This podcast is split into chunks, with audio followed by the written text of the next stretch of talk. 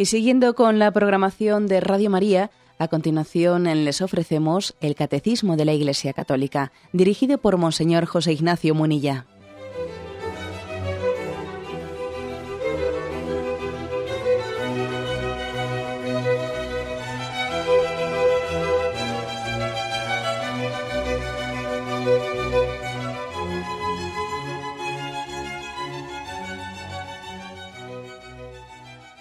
Un cordial saludo a todos los oyentes de Radio María. Un día más, con la gracia del Señor, proseguimos el comentario del catecismo de nuestra Madre la Iglesia. Estamos en esta parte, cuarta parte del catecismo, sobre la oración cristiana. Habíamos iniciado el capítulo segundo de esa parte, que tiene como título La tradición de la oración, y ahora en concreto comenzamos una parte cuyo título es Las fuentes de la oración cuáles son las fuentes de la oración, de dónde partimos cuando oramos. Es a partir del punto 2652. Dice así. El Espíritu Santo es el agua viva que en el corazón orante brota para la vida eterna. Él es quien nos enseña a recogerla en la misma fuente, Cristo. Pues bien, en la vida cristiana hay manantiales donde Cristo nos espera para darnos a beber el Espíritu Santo. Y ahora irá diciendo qué manantiales son esos. Bueno, hoy explicaremos el primero, pero primeramente veamos esta introducción que ha hecho. Aquí hay una presentación de, de la oración muy ligada al Espíritu Santo. El Espíritu Santo es el agua viva que en el corazón orante brota para la vida eterna. ¿Cómo entender esto? Parece algo muy místico, muy inalcanzable para nosotros, pero no lo es. La prueba es que esto fue lo que le comunicó Jesús a aquella mujer samaritana en el capítulo cuarto de San Juan. Luego, si se lo dijo a ella, aquella mujer que era pecadora, que había tenido siete maridos, si se lo dijo a aquella mujer que es signo de, del hombre y de la mujer que, buscan la felicidad y no, no saben dónde encontrarla, no saben dónde... Bueno, pues nos lo dice a cualquiera de nosotros. Recordemos ese pasaje del capítulo 4 del Evangelio de San Juan. Allí se encontraba el pozo de Jacob, eh, en Samaria, donde Jesús llegaba con sus discípulos. Allí se encontraba el pozo de Jacob. Jesús, fatigado del camino, se sentó junto al pozo. Era cerca del mediodía. Y en esto que llega una mujer samaritana a sacar agua. Jesús le dice, dame de beber. Los discípulos habían ido al pueblo a comprar comida.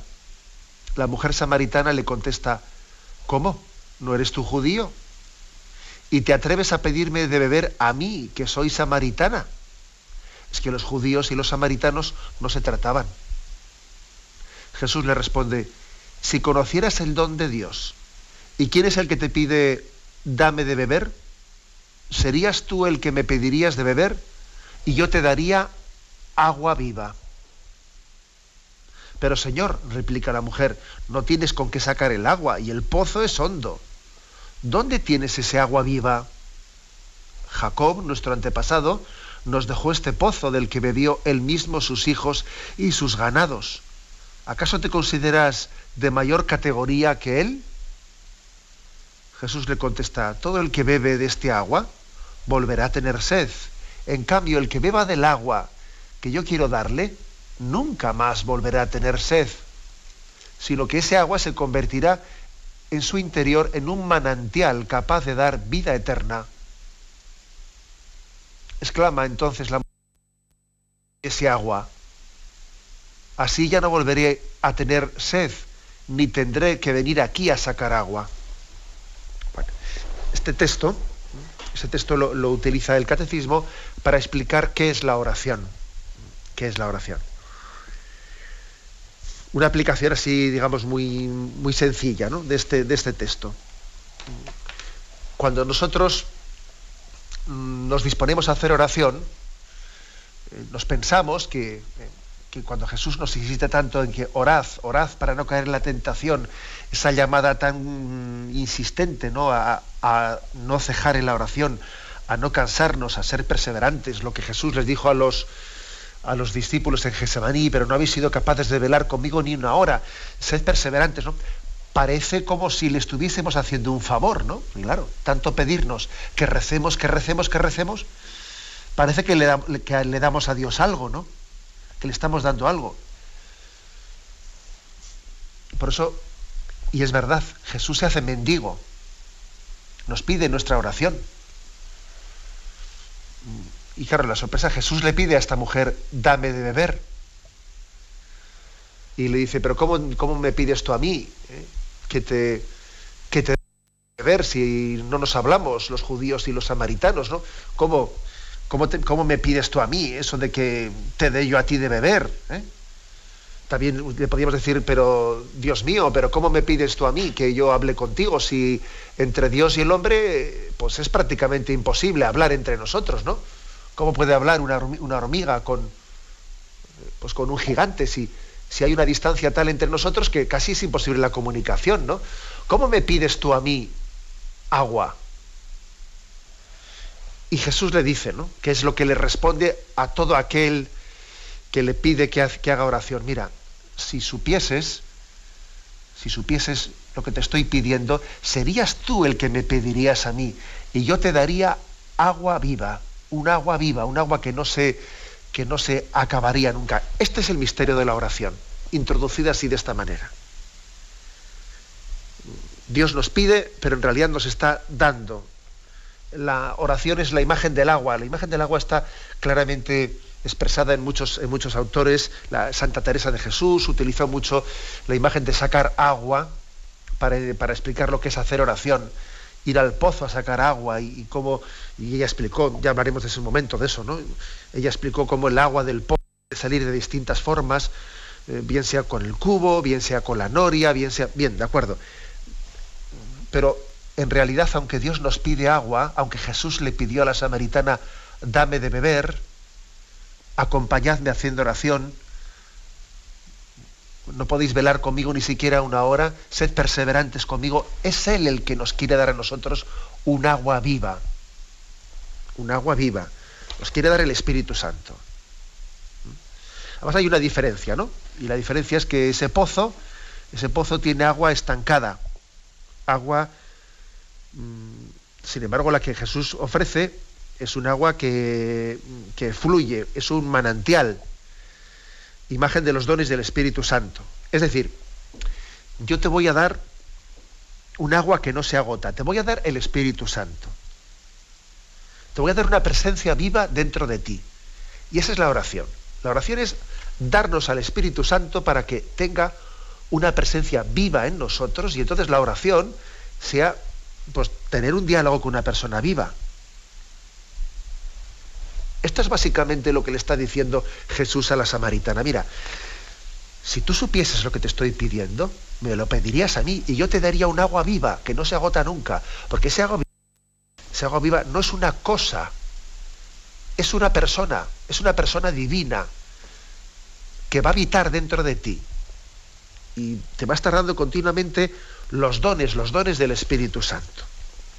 He aquí pues la, manera que tiene el catecismo de, introducirnos ¿no? en, esta, en este pasaje. Sobre todo se fija en el, en el capítulo, el versículo 14. En cambio, el que beba del agua que yo quiero darle, nunca más volverá a tener sed, sino que esa agua se convertirá en un surtidor, en un manantial capaz de dar vida eterna. ¿eh? La oración, por lo tanto, se convierte en un manantial.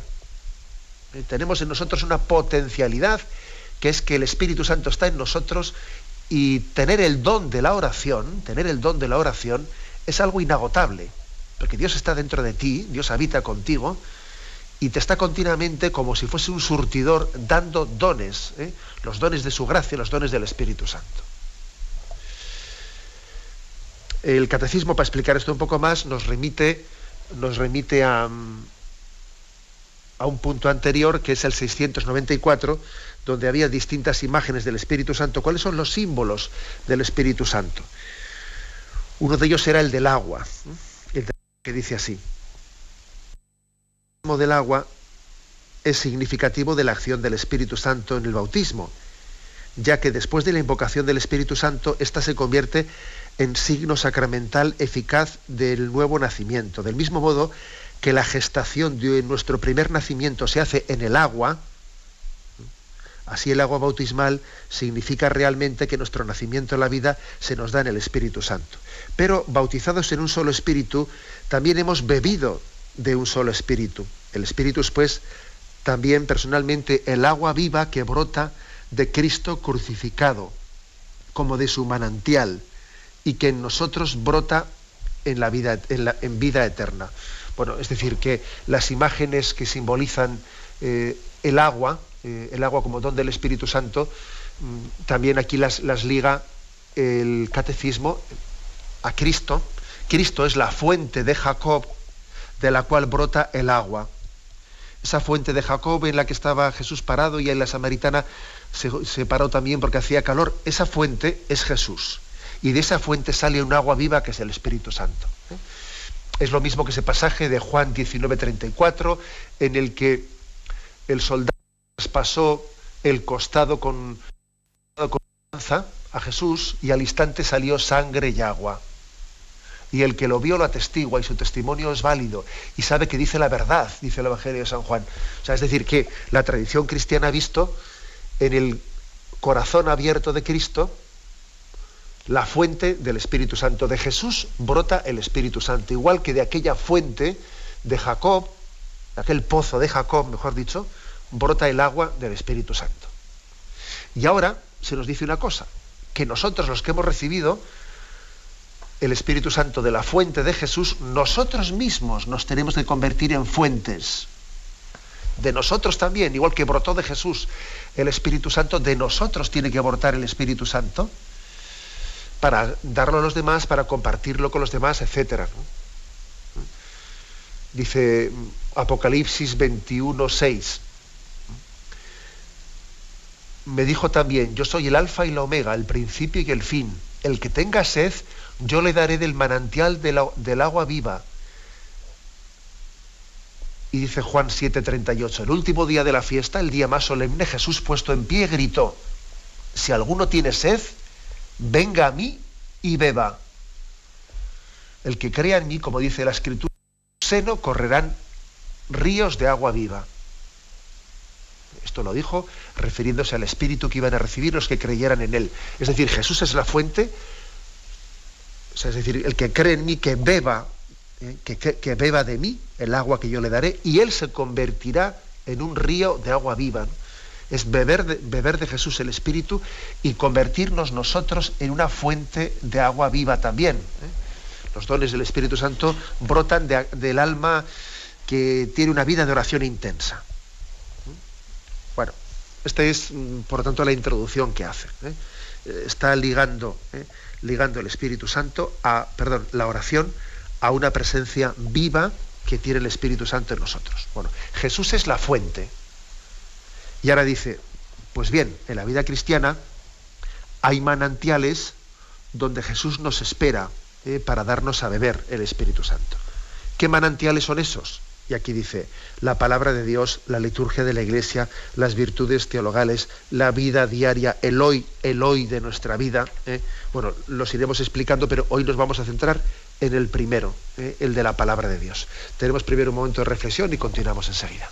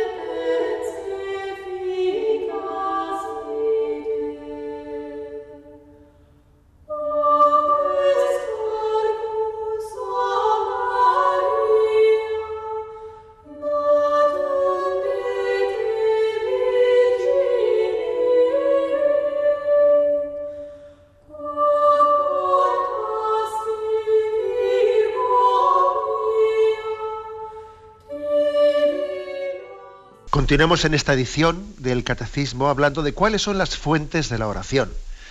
Cristo es la fuente, de él viene el Espíritu Santo, pero tiene como muchos manantiales, manantiales diversos en los que Jesús, que es la fuente, nos da beber del Espíritu para que hagamos oración,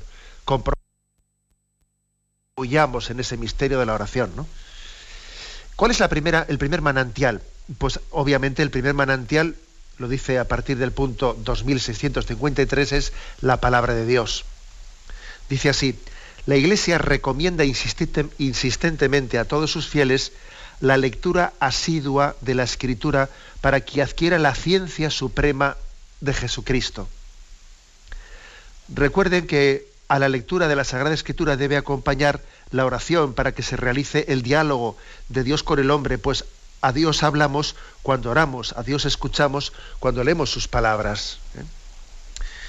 Eh, la primera afirmación, eh, la primera afirmación es que la, la Iglesia recomienda vivamente la lectura asidua de la Sagrada Escritura. Bueno, esta recomendación tenemos que reconocer que tenemos una carencia bastante grande. Tenemos una carencia bastante fuerte, aunque es verdad que, pues, que después del Concilio Vaticano II se ha hecho un gran esfuerzo del acceso, mm, de la recomendación del acceso a la Sagrada Escritura. La Iglesia ha hecho un gran esfuerzo de introducir en los grupos de lectura bíblica, la lectura mm, orante de la palabra de Dios, etc. Se ha hecho un gran esfuerzo, pero partimos, partimos de, de carencias muy grandes, de que la palabra de Dios nos la hayamos recibido tradicionalmente como explicada por otros, ¿eh? explicada. Quizás en, el formato de la historia sagrada, que está muy bien, ¿eh? pero cuando uno recibe, toma una costumbre que igual es demasiado cómoda, el hecho de que me expliquen la palabra de Dios sin leerla yo directamente, bueno, pues que me hagan resúmenes pedagógicos, etcétera, ¿no? Pues bueno, no, mm, estamos, estamos empobreciéndonos. Es obvio que en un tiempo eso tuvo una razón de ser, eh, la razón de ser propia de que el pueblo de Dios no tenía, mayoritariamente, muchas veces pues no tenía el acceso a la Biblia estaba en, latín, eh, durante muchos siglos no fue traducida a las lenguas vernáculas y entonces bueno pues era obvio que la mayoría del pueblo no tenía acceso al latín y entonces la palabra de Dios era explicada en la historia sagrada, a veces hasta gráficamente, y no digamos nada pues en la Edad Media, donde la mayoría de la población era analfabeta y no podía leer. ¿eh? Y entonces pues las representaciones del arte, de tantas escenas bíblicas que se representaban y se pintaban, etcétera, estaban siendo como una pedagogía, como una Biblia, como una Biblia gráficamente expresada eh, pues eh, fue una maravilla y un esfuerzo de pedagogía por acercar la palabra de Dios al pueblo, ¿no? Fue maravilloso. Pero es obvio, es obvio que cuando nosotros vamos teniendo el acceso, ¿eh? el acceso directo, o sea, la capacidad de, de, acceder directamente a la palabra de Dios, cuando esta es traducida a las lenguas vernáculas, hombre, ha llegado el momento de familiarizarnos con ella, de saber coger el libro, el libro de la Sagrada Escritura en nuestra mano de saber buscar un libro, otro de que no nos suena chino, que no sepa eh, pues, pues dónde están los profetas, que no sepa dónde están las cartas de, San Pablo, etcétera, ¿no? O sea, tenemos que reconocer que partimos eh, pues de una mm, ignorancia bastante grande, de una falta de práctica bastante grande en el, en el manejo de la palabra de Dios directo, por lo menos en el directo. Y esto tiene sus peligros, como el, peligro de que eh, muchas sectas que que utilizan mucho directamente la, lectura de la palabra de Dios, con muchos riesgos, ¿no? El riesgo de, sacar los, textos de su contexto, eh, de leer la, palabra de Dios fuera de la tradición de la iglesia, etcétera. Pero claro, llegan a una visita domiciliaria y le empiezan a uno a liar la cabeza y busca ese texto, tira para atrás, tira para adelante. Y puede ocurrir que materialmente hablando, pues una persona miembro de una secta conozca con mucha mayor precisión los libros de la Biblia que un católico no en el espíritu, ciertamente, no en el espíritu, pero sí la materialidad de los, de, los textos, ¿eh? que de poco sirve ¿eh? conocer la materialidad de los textos fuera de su tradición y fuera de su espíritu. Y esto nos puede hacer a los católicos fácilmente manipulables. ¿eh? Luego hay aquí por qué la Iglesia invita y ha hecho ese esfuerzo tan grande después de Vaticano II de que accedamos directamente y no únicamente en lecturas pedagógicas. Dice dice que es la ciencia suprema de Cristo. La lectura asidua de la Escritura nos adquiere la ciencia suprema, es, es eh, conocer lo que es palabra de vida eterna. Aquí nos remite a un texto, eh, a un texto anterior, al punto 133, eh, dice, después de repetir esto de que la Iglesia recomienda insistentemente la lectura asidua de la Escritura para adquirir la ciencia suprema de Cristo, dice, pues desconocer la Escritura es desconocer a Cristo. Una famosa frase de San Jerónimo, desconocer la Escritura es desconocer a Jesucristo. Es verdad que Jesucristo eh, se nos da a conocer a cada uno según nuestra, eh, nuestra capacidad, según el misericordia de, todos nosotros y, él es muy consciente de que son muchos los que no han podido tener pues, una formación religiosa. Bien, mm, de acuerdo, pero, pero en el fondo es imposible presentar a Jesucristo, su palabra, su obra, su, su rostro, al margen de la escritura. Es imposible. Desconocer la escritura es desconocer a Jesucristo. Y San Jerónimo fue, fue pues un enamorado, aquel que fue a Tierra Santa, que en Tierra Santa tradujo, tradujo la Biblia a la versión, a la vulgata que nosotros conocemos, y él quiso estar allí junto a la cueva en la que Jesús mm, nació en Belén, y cuando los peregrinos van allí a Belén, se encuentran que junto a la cueva en la que Jesús nació está una cueva en la que unos siglos más tarde, pocos siglos más tarde, San Jerónimo tradujo la Biblia al latín, porque quiso hacer el esfuerzo que donde la palabra se hizo carne, donde la palabra nació entre nosotros, también él pusiese la palabra por escrito. Luego el que conoce, el que desconoce las escrituras, desconoce a Jesucristo. ¿Eh? Tenemos que enamorarnos mucho de, de, la, de, la, de la escritura en nuestra familia, en nuestro hogar. Recuerdo haber anteriores que también es importante tener la palabra de Dios pues hasta destacada, ¿no? Visualmente destacada, ¿no? metida como un libro más, no sé, visualmente destacada y expuesta en una, en una estantería, en un lugar especial, ¿no? para que lo, cojamos con asiduidad, dice aquí, con asiduidad. Sigue adelante y dice aquí, ¿no? recuerden que a la lectura de la Sagrada Escritura debe de acompañar la oración para que se realice el diálogo de Dios con el hombre, pues a Dios hablamos cuando oramos y a Dios escuchamos cuando leemos sus palabras, San Ambrosio. Hay un diálogo entre el hombre que es así de, así de práctico, así de, así de claro. Es decir, a veces decimos, ¿y Dios, ¿y Dios cómo me responde? Pues te responde la lectura de la palabra de Dios. Dice San Ambrosio, a Dios hablamos cuando oramos. Tú oras y te estás dirigiendo a Él.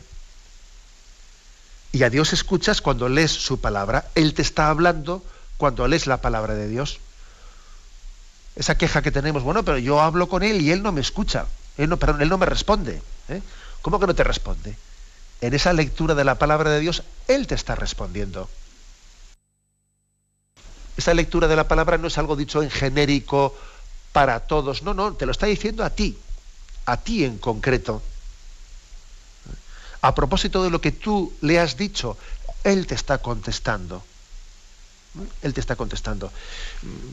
Por lo tanto, es muy importante recibir con este sentido de fe la palabra de Dios. ¿eh? Es decir, voy a ver qué me dice el Señor. ¿eh?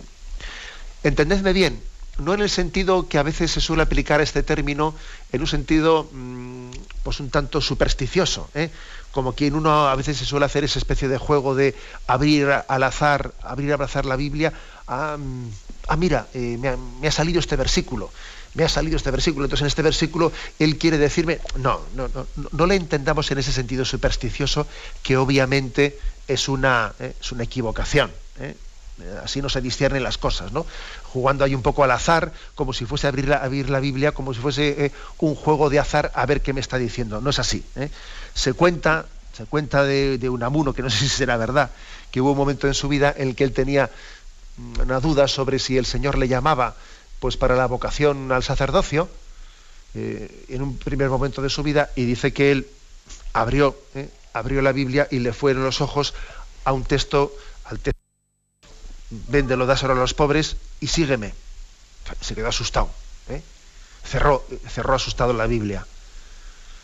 Y entonces volvió a abrirla por un pasaje del Antiguo Testamento, por el libro de Isaías, y entonces sus ojos fueron a un pasaje que decía, te lo he dicho una vez y no pienso repetírtelo. Y entonces él volvió a cerrar el libro de la Biblia asustado. Evidentemente esa es una mala utilización de la Biblia. ¿eh? O sea, es decir, no se puede poner ese ejemplo de así no se puede leer la Biblia. O sea, Dios me está hablando buscando ahí una especie, en un sentido supersticioso, un versículo que a mí me... eso no, no nos estamos refiriendo a eso. Estamos refiriendo, Dios me está hablando en un sentido mucho más eh, global y profundo de la palabra. Su palabra siempre me alimenta, siempre tiene algo que decirme, siempre deja un pozo en mí un pozo. se trata de eh, así repartir mensajitos, eh, mensajitos en el sentido supersticioso de la palabra, sino que su palabra me da paz, me da, me da una conciencia clara de, lo que es las certezas de saberme amado por Él, de saberme querido por Él. Por eso, no nos, no nos quejemos de que la oración es un monólogo, que no, que la oración tiene que estar alimentada del manantial de la palabra de Dios y entonces veremos cómo Dios nos responde. Dios te ha escuchado y te responde. Y siembra en tu corazón, siembra lo que Él quiere sembrar, que es eh, fortaleza, que es paz, que es gozo, que es alegría en el Espíritu Santo. Tenemos un momento de reflexión y continuamos enseguida.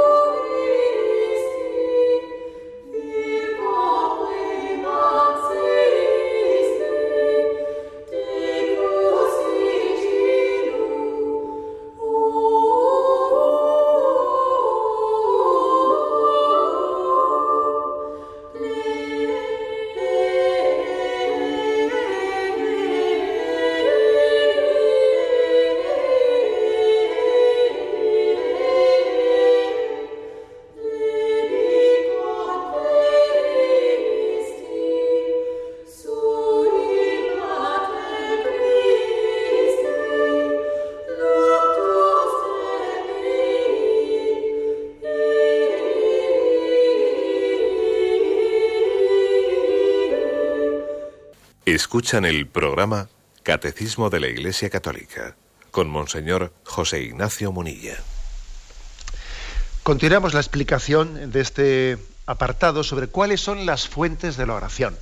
Hemos leído primeramente el pasaje de el encuentro de Jesús con la samaritana. Jesús se presenta como un pozo, pero no de agua estancada, sino un manantial de agua viva que nos da el Espíritu Santo para para que en nosotros tengamos eh, la, presencia viva de Dios y tengamos un diálogo vivo con Dios. Esta es la oración. Y decíamos que Jesús tiene distintos manantiales desde el que darnos el Espíritu Santo. Y el primero es el de la palabra de Dios.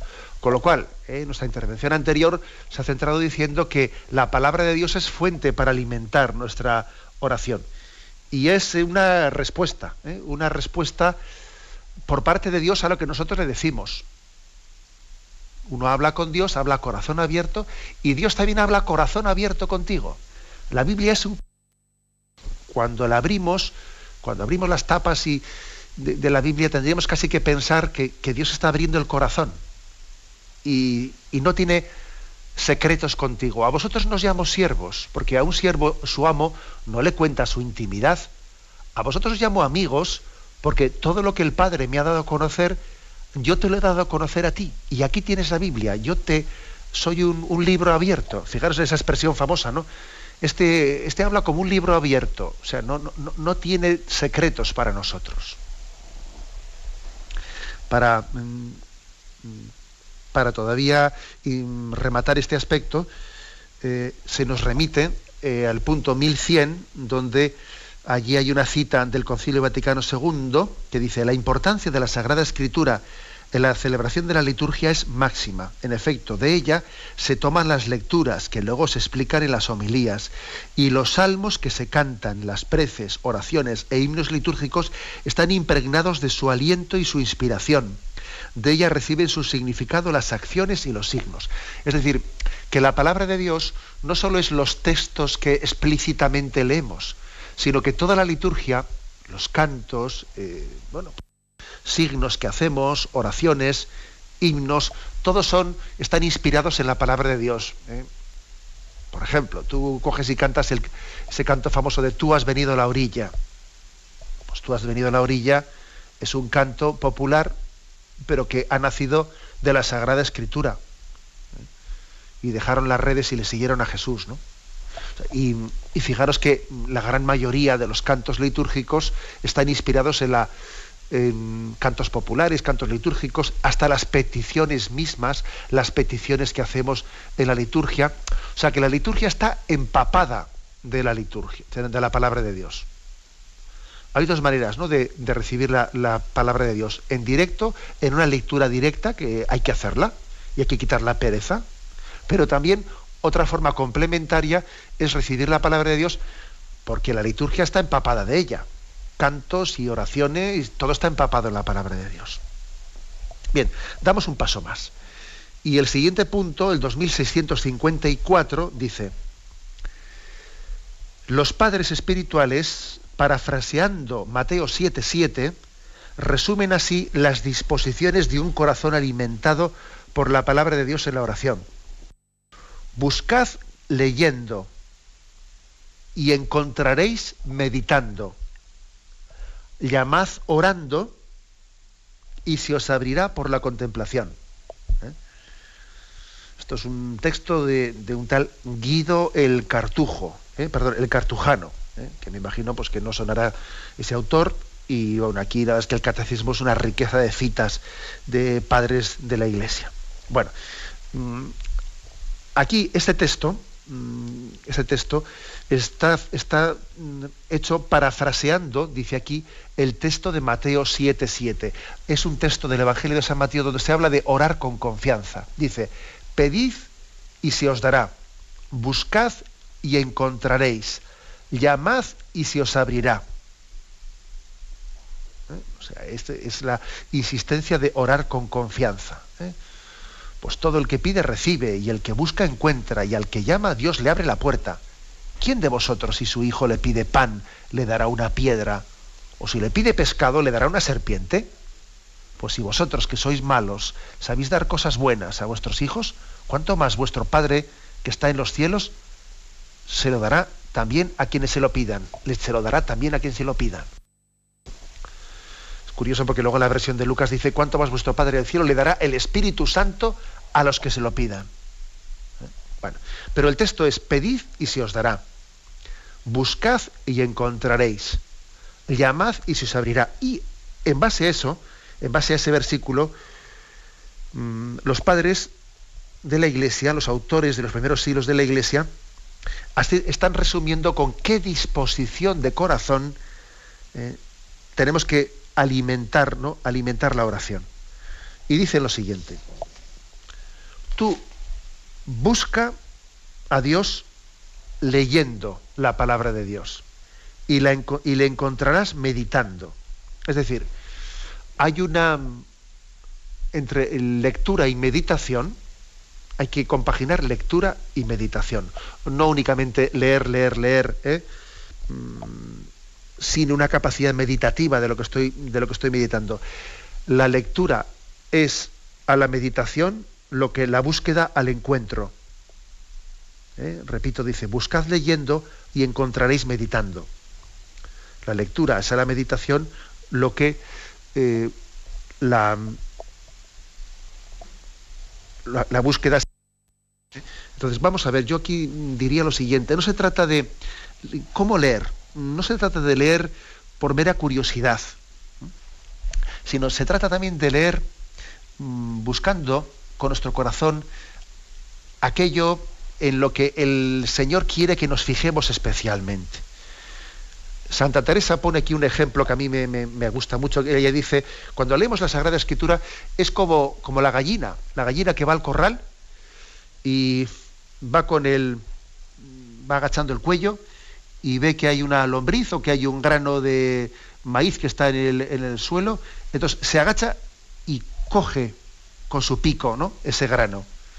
Y entonces eh, interrumpe su picoteo y levanta, levanta el cuello hasta que lo ha tragado. Y ahí estaba un poco haciendo el esfuerzo de tragarlo. Cuando ya lo ha tragado, vuelve a agacharse de nuevo a ver si busca el siguiente grano, ¿no? la siguiente lombriz para seguir comiendo. Algo así también podemos y debemos hacer en nuestra forma de hacer oración. Leo. Y leo hasta, no, no, es una lectura, no es por leer, por leer, no se trata de, decir voy a tener un tipo de lectura, a ver si hoy me da tiempo para tener tres capítulos. No es eso, no es eso, ¿no? Sino que voy leyendo hasta que eh, recibo también eh, ese alimento que en mi corazón eh, tengo como una llamada a también interrumpir la lectura y a meditarla. Entonces, como esa gallina humilde que está en el corral, que ve que ya ha encontrado su grano, ha encontrado su alimento más que suficiente para interrumpir, interrumpir la búsqueda y ahora alimentarse con él. ¿no? Ese es un método importante, un método tradicional ¿no? en la historia de, de la espiritualidad de cómo leer la Sagrada Escritura. Leer pausadamente hasta encontrar ese grano. Y cuando uno lo ha encontrado, bueno, pues lo, va rumiando, lo medita, ¿eh? va meditando y va dejando que penetre, que deje, que deje huella, que deje huella, que, esté grabando dentro de nosotros lo que el Señor quiere que quede grabado. Es importante este método, ¿eh? es importante. Aunque también me habéis escuchado aquí en el programa una cosa complementaria, es decir, también de vez en cuando uno tiene que leer la escritura y bueno, y, darse cuenta que hay pasajes que nos resultan menos significativos, que igual en un momento determinado pues uno dice, a mí este pasaje no me dice nada. Entonces, ¿qué hago? Como no me dice nada, lo paso y voy, busco otro que sí que me diga algo. Bien, pues igual sí, pero igual no. Igual también en otras ocasiones fijar en este pasaje de la Biblia que igual me dice menos y igual también el hecho de que a mí me diga menos es porque tengo una carencia que tengo que complementar.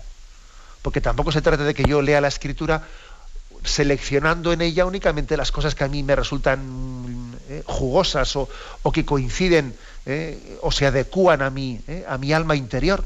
También tengo que buscar limpiamente lo que Dios quiere decirme en pasajes que igual me resultan más secos. ¿no? Bueno, las dos formas de leer. Pero sí que uno mm, tiene que compaginar lectura y meditación. Lectura y meditación. Y dice, llamad orando y se os abrirá por la contemplación. O sea, primero ha dicho, buscad leyendo y encontraréis meditando, ¿no? Y ahora dice, llamad orando y se os abrirá por la contemplación. Lo lógico es que la, que la oración comience, comience con una llamada, Señor, eh, ayúdame, Señor, socórreme, Señor, mm, ven a abrirme el conocimiento de este pasaje, de esta palabra que tú me has dirigido. Señor, quiero conocerte en profundidad. Quiero, quiero conocer lo que tú quieres en este pasaje, ¿no? Concédeme penetrarlo ¿eh? y no quedarme en la superficie. No quiero conocerte solo de oídas. ¿eh? Bueno, uno llama, eh, llama a Dios y dice, y se abrirá la puerta se abrirá contemplando. Tú pides, cuando lees eh, la escritura y cuando te pones a meditarla, pides, llamas, que Dios te abra su sentido interior, su sentido profundo, que no te quedes en la superficie de ese texto. Y entonces Dios, tú que le has llamado, Él abre la puerta y te permite contemplar. Te permite contemplar. ¿eh? La contemplación, la contemplación de, ver ese pasaje con los ojos de Dios, de gustar internamente el amor de Dios que ahí se está expresando. Esa palabra de gustar internamente es una palabra muy ignaciana de San Ignacio de Loyola en el contexto de los ejercicios espirituales. Es pasar ya de, una comprensión intelectual, eh, de una meditación meramente racional, a un gustar internamente, a un empapar nuestro corazón de los afectos, los afectos de amor que nos provoca ese determinado pasaje o sea que por lo tanto, mm, lo lógico es que cuando yo me pongo a meditar, he parado, porque estaba yo, he, puesto el ejemplo de la gallina, eh, cojo ese grano, paro de leer, me pongo a meditarlo.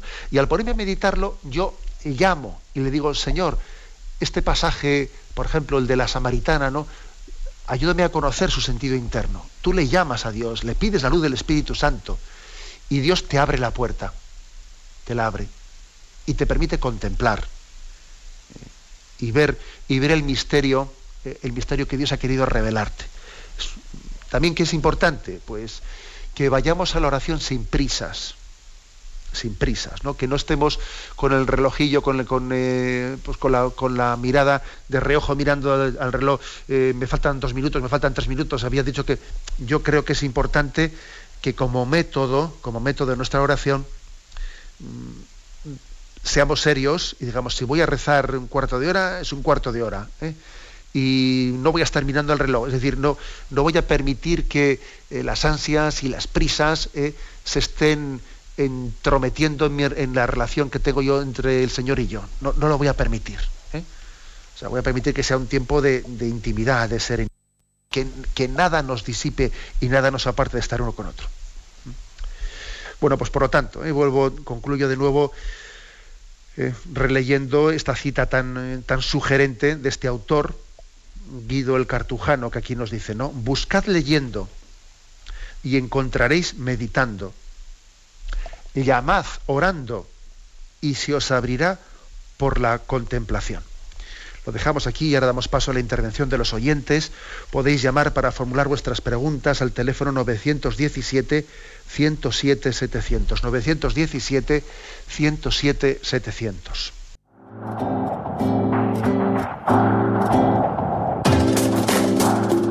Estos voluntarios que dan su tiempo generosamente en el día a día. Cordial saludo a todos los oyentes de Radio María. Un día más, con la gracia del Señor, proseguimos el comentario del Catecismo de nuestra Madre la Iglesia.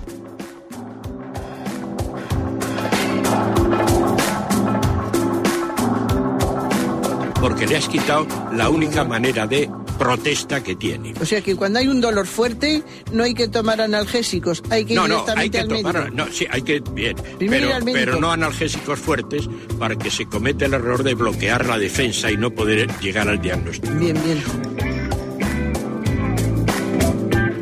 ¿Le gustaría tener sus programas favoritos de Radio María para escuchar en cualquier momento? Llame y pídanos el programa que más le interesa en cualquiera de sus emisiones. Recogeremos su petición y sus datos completos para hacer el envío. Solo necesita un lector de CD o DVD que admita el formato de compresión MP3. Llame al 917-107-700 y atenderemos su petición encantados. Tome nota. 917-107-700.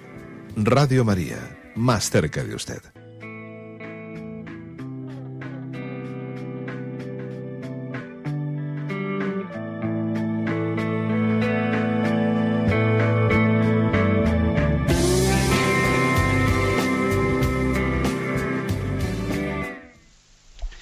Sí, buenos días. ¿Con quién hablamos? Hola, buenos días. Adelante, le escuchamos. Ah, hablo desde, desde Badajoz. Bien, le escuchamos. ¿Me escucha? Sí, sí, adelante. Mira, la pregunta mía es lo del sacramento. No, el primer sacramento es el bautismo y el segundo es la confirmación. Entonces yo estoy dudosa. ¿Cómo que la comunión que va después del bautismo para prepararte para la comunión? Es la duda que tengo y quiero que me la aclare. Bueno, pues mire usted, lo que pregunta no es un tema baladí. ¿eh? Digamos, en la primera comunidad cristiana, eh, los sacramentos se daban por ese orden. Bautismo, confirmación, Eucaristía. Luego, con el paso del tiempo, eh, por dos motivos, ¿eh? por motivos eh, pues así de orden práctico, porque claro, el obispo se reservaba la confirmación para cuando más tarde pasase el obispo. Entonces, como el obispo a veces en algunos lugares tardaba tiempo en pasar, se retardaba bastante la confirmación. Y hoy en día, a veces, por motivos pastorales, pues la confirmación se retrasa más que la comunión, pues para que los chicos eh, tengan una capacidad de hacer una catequesis más, más meditada, eh, con formación sobre temas, etcétera, etcétera. ¿no? Pero hay mucha mm, hay muchas personas que afirman que el, orden más lógico, según la comunidad primera, primitiva, sería el de recibir eh, el bautismo, la confirmación y la Eucaristía. Y de hecho, mm, de hecho, cuando un adulto se bautiza, a ese adulto se le da en ese mismo bautismo, también junto con el bautismo, la confirmación en la Eucaristía. ¿Eh? O sea que, y hay que decir que no en la Iglesia Católica se celebran los sacramentos en el mismo orden, eh, especialmente en Oriente. En Oriente, pues la confirmación y el bautismo se, reciben a la vez. ¿eh? Y, desde luego la confirmación no es después de la comunión. Con lo cual, digamos, eh, pues como ve usted la pregunta que hace, pues tiene una respuesta a decir que no es unívoca la tradición en la, Iglesia, sino que ha, tenido distintos desarrollos según los lugares. ¿eh? Adelante, damos paso a un siguiente oyente. Buenos días. Buenos días, monseñor. Sí, le escuchamos. Quiero hacerle una pregunta. Soy Angelita de Granada. Ayer le oí que había que dar testimonio de la experiencia de Dios que tuviéramos. Yo debido a mis circunstancias he tenido muchas tribulaciones, pero Dios ha estado conmigo. Tengo experiencias muy fuertes que se las he contado a mi hermano y mis sobrinos. Lo tengo escrito, monseñor. Cuando quiero dar testimonio, me ataca la idea de que si será vanidad. Y si llego a contar alguna experiencia, además de pensar que me van a poner verde a mis espaldas. Pienso si servirá de algo, si habrán cogido lo que yo quiero, que, que vean que Dios está con nosotros. Mi pregunta es, ¿qué debo de hacer? Nada más. muchas gracias, monseñor. De acuerdo. Mire, vamos a ver, yo creo que cuando hablamos de que sí que tenemos que dar testimonio ¿no? de esa experiencia de Dios, vamos a ver, yo, yo creo que quizás no se trata de dar experiencia, o sea, yo no lo concretaría eso en la manera de decir, mira, tuve una oración y en esa oración tuve este y este y este sentimiento y sentí a Dios de esta manera y de la otra. Bueno, eso en alguna ocasión cabría hacerlo, ¿verdad? Pero posiblemente ese tipo de experiencias tan íntimas y tan personales no son tan fácilmente comunicables así. ¿eh? Porque incluso uno que lo ve desde fuera, hasta igual puede decir, pero bueno, esta que, ¿no? Esta que, va de, mística, o bueno, o sea, hasta, hasta le puede parecer mm, incomprensible, ¿no? Lo que está contando. Yo creo que más bien cuando hablamos de dar, de dar experiencia, o sea, de dar testimonio de la experiencia de Dios, no nos referimos a estar contando en esa oración me pasó esto lo otro, que eso se puede hacer con el director espiritual más bien, ¿no? Sino más bien de dar testimonio de la alegría y la paz a la que nos lleva pues el tener una vida de oración y de relación con Jesús. De decir, Señor, mm, que, ellos se den cuenta, que a las personas que nos rodean se den cuenta que mi fe y mi relación viva con Jesucristo es para mí fuente de alegría. Eso es un gran testimonio. Y luego también se podrán ir contando cositas, etcétera, ¿no? Pero posiblemente igual tiene que renunciar usted a cuando se junta con la familia, etcétera, a estarles contando con detalle, pues cómo, cómo es su oración, ¿no? Porque porque es que igual es demasiado plato, ¿entiende? demasiado plato ¿eh? para poder ser digerido. Yo creo que hay que comenzar por, la, por el testimonio en este sentido que yo le, he dicho. Adelante, le damos paso a un siguiente oyente. Buenos días. Buenos días, don Luis Ignacio. Sí, le escuchamos. A ver, eh, en relación a lo que dijo ayer eh, en el tema de la tradición, me quedé un, tanto confuso en el sentido de que me pareció entender eh, como que la tradición era un elemento externo, digamos, al, al eh, digamos, al, a lo que pudieran haber sido el origen de los evangelios. Yo eh, creo que, que mi idea previa no era esa, sino que era más bien, digamos, los evangelios no está contenido, digamos, el 100% de los hechos y dichos del Señor y que y que en ese sentido, pues alrededor de, de, la primera comunidad se fue transmitiendo ese otro conjunto de hechos y dichos que, que, que, conformaban toda una mentalidad, ¿no? Y que de algún modo está contenido, pues en los en los santos padres y, y, y en este sentido me pareció eh, no lo debí entender bien, no sé, perdone que le, que le plantee este tema porque me quedé confuso y además creo que es un tema como de suma importancia. De alguna manera entiendo yo, entiendo yo que de alguna manera el magisterio vivo de la Iglesia es una actualización de esa tradición. No sé, no sé si estoy confundido. De acuerdo, sí. Gracias, gracias, a usted. Bien, yo a lo que me refería es a lo siguiente, es decir, eh, los evangelios ha habido un tiempo en el que no han sido palabra escrita y han sido, mm, es decir, han nacido de la tradición de la Iglesia, porque antes de, ser puestos por escrito fueron predicación oral y viva de la Iglesia.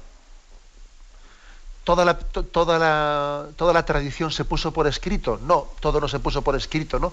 Sí la parte principal, pero en ese sentido me referí yo a que la, la tradición es antes que la palabra. ¿eh? porque habrá nacido de la de la primera comunidad cristiana. ¿Mm? De la primera comunidad cristiana y es previa, es decir, la palabra de Dios antes ha sido, ha sido predicación oral. ¿eh? Y se fue poniendo por escrito cuando vieron que ya iba a fallecer, pues que ya se aproximaba la muerte de los últimos que habían sido testigos de Jesús y que ya convenía, por lo tanto, poner por escrito lo que se estaba predicando en la tradición de la Iglesia oralmente. oralmente ¿eh? En ese sentido, eh, quiero recordar que, lo puede comentar. Adelante, vamos a un siguiente oyente. Buenos días. Hola, sí, buenos días. Sí, este, lo que le quería decir era que con la experiencia de abrir la Biblia y sacar un pasaje, tengo mi hijo del medio a punto de entrar en el, en el seminario, ya que él empezó en la Acción Católica en una parroquia en Buenos Aires, bueno, por mi acento usted ve que soy argentina, y este y venía casi y me decía mamá estoy en el movimiento de la palabra y, Nicolás eso qué es mira mamá nos ponemos con, con, un grupo de jóvenes a orar y en un momento abrimos la Biblia y leemos la palabra y a cada uno la palabra que nos toca pues la meditamos la analizamos y bueno y él se sintió muy atrapado con ese ejercicio y de a poquito, de a poquito, bueno, este año se recibe de profesor de filosofía y letra y está haciendo sus primeros pasos en, la, en, el seminario y es eh, con esto de, abrir la Biblia y, leer un pasaje. Él lo, lo atrapó eso. De acuerdo. Bien, gracias por su testimonio. Mire, yo, mm, vamos a ver, es posible que, que la historia de la vocación de su hijo el Señor se pudiese servir en un momento determinado, pues también de pegarle una pequeña sacudida, entre comillas, ¿no? Pues mm, teniendo, porque también además ha habido otros casos, como el caso de San Antonio, eh, que también entra, entra en, la iglesia y allí escucha la predicación del joven rico, o sea que en la historia de la iglesia ha habido casos también de llamadas de Dios mm, por entender que ahí va esta palabra, me la ha dicho a mí bien, pero entiéndame usted, si ese día si ese día que se hizo ese ejercicio en ese grupo, eh, en ese grupo de oración en el que estaba su hijo, si no le hubiese salido ese pasaje a su hijo, si, le hubiese salido otro, mm, le aseguro a usted que la vocación de su hijo sería la misma. ¿eh? O sea, Dios se puede servir ¿eh? puntualmente de alguna, de algún, digamos, impacto mm, por llevarnos una palabra que parece que ha sido dicha para mí en ese momento, pero el de la vocación y el discernimiento de si soy llamado o no llamado, lógicamente, pues mm, tiene que estar mucho más aquilatado. ¿eh? Tiene que estar mucho más aquilatado. ¿eh?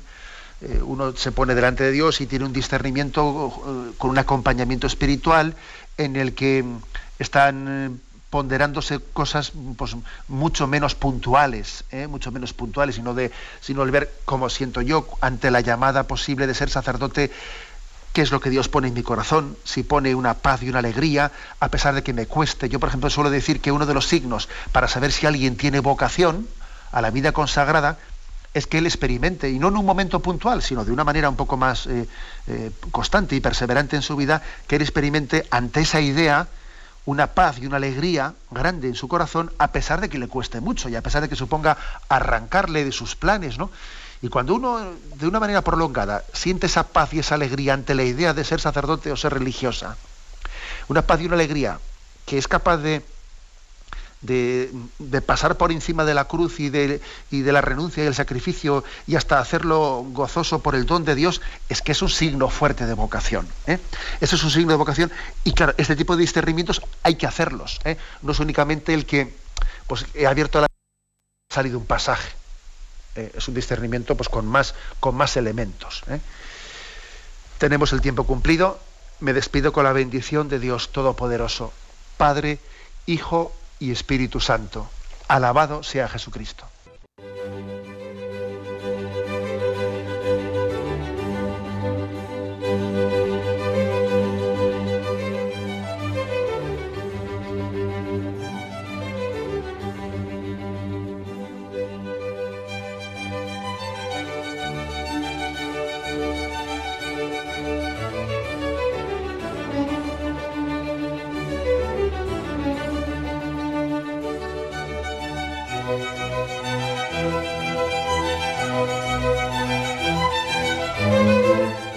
Han podido escuchar en Radio María el Catecismo de la Iglesia Católica, dirigido por Monseñor José Ignacio Munilla.